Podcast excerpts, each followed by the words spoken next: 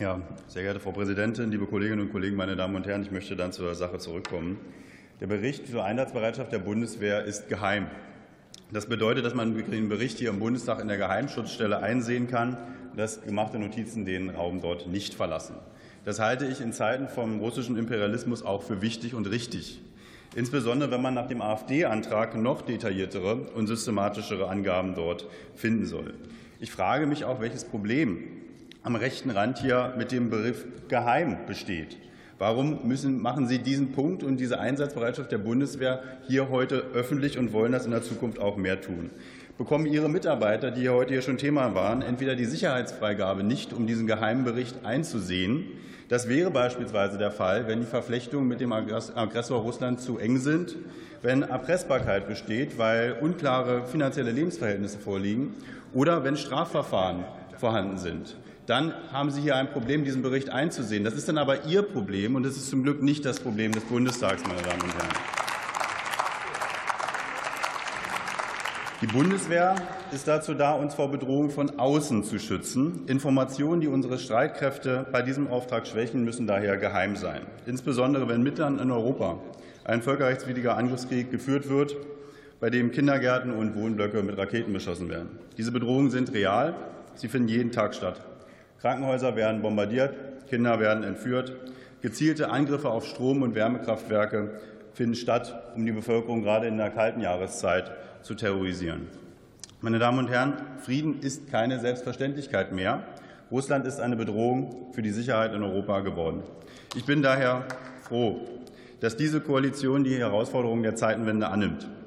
Und für diese Herausforderung gibt es zwei Pfeiler, wie wir die annehmen. Die erste ist die Unterstützung der überfallenen Ukraine.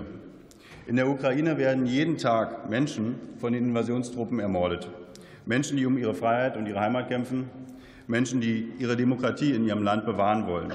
Und diese Menschen kämpfen dort auch für unsere Werte in der Ukraine, meine Damen und Herren. Herr Kollege Faber, erlauben Sie eine Zwischenfrage aus der AfD-Fraktion? Ich glaube, der Herr Neunter hat heute schon mehr als genug geredet. Gut. Meine Damen und Herren, unsere gelieferten Waffensysteme helfen. Sie sind einsatzbereit. Davon konnte ich mir diesen Sommer südlich von Saporischschja ein Bild machen.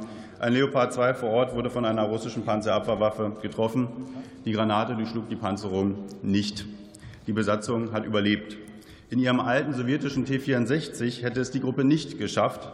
Das können Sie gut beurteilen, denn Sie sind vorher ein T-64 gefahren und müssen das jetzt glücklicherweise nicht mehr tun. Der Leopard 2 ist nach wie vor einsatzbereit. Moderne und einsatzbereite Waffensysteme. Moderne und einsatzbereite Waffensysteme retten Leben bei den Überfallenen. Nicht nur die Leben der eigenen Soldaten, sondern auch das Leben der Zivilbevölkerung. Das stellen unser Flugabwehrpanzer Gepard oder unser Luftverteidigungssystem Iris-T jeden Tag unter Beweis.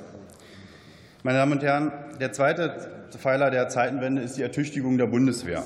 Hier investieren wir mit über 100 Milliarden intensiv. Die Einsatzbereitschaft hatte unter der Führung der Union stark abgenommen. Diese Koalition sorgt mithilfe des Sondervermögens dafür, dass Deutschland wieder verteidigungsfähig wird. Wir wir ersetzen altes Gerät durch neues Gerät, und das verbessert die Einsatzbereitschaft.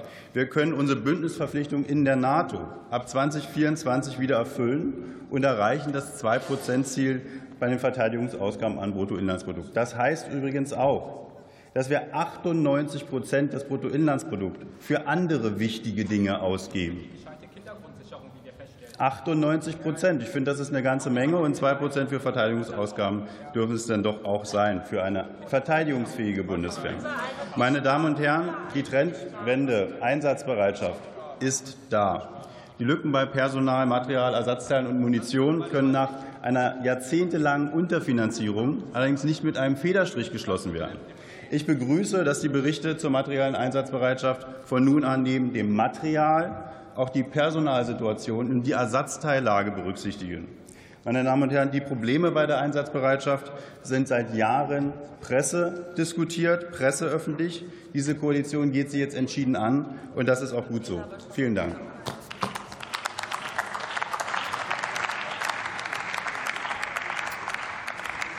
Und für die Unionsfraktion hat das Wort der Kollege Henning Otte.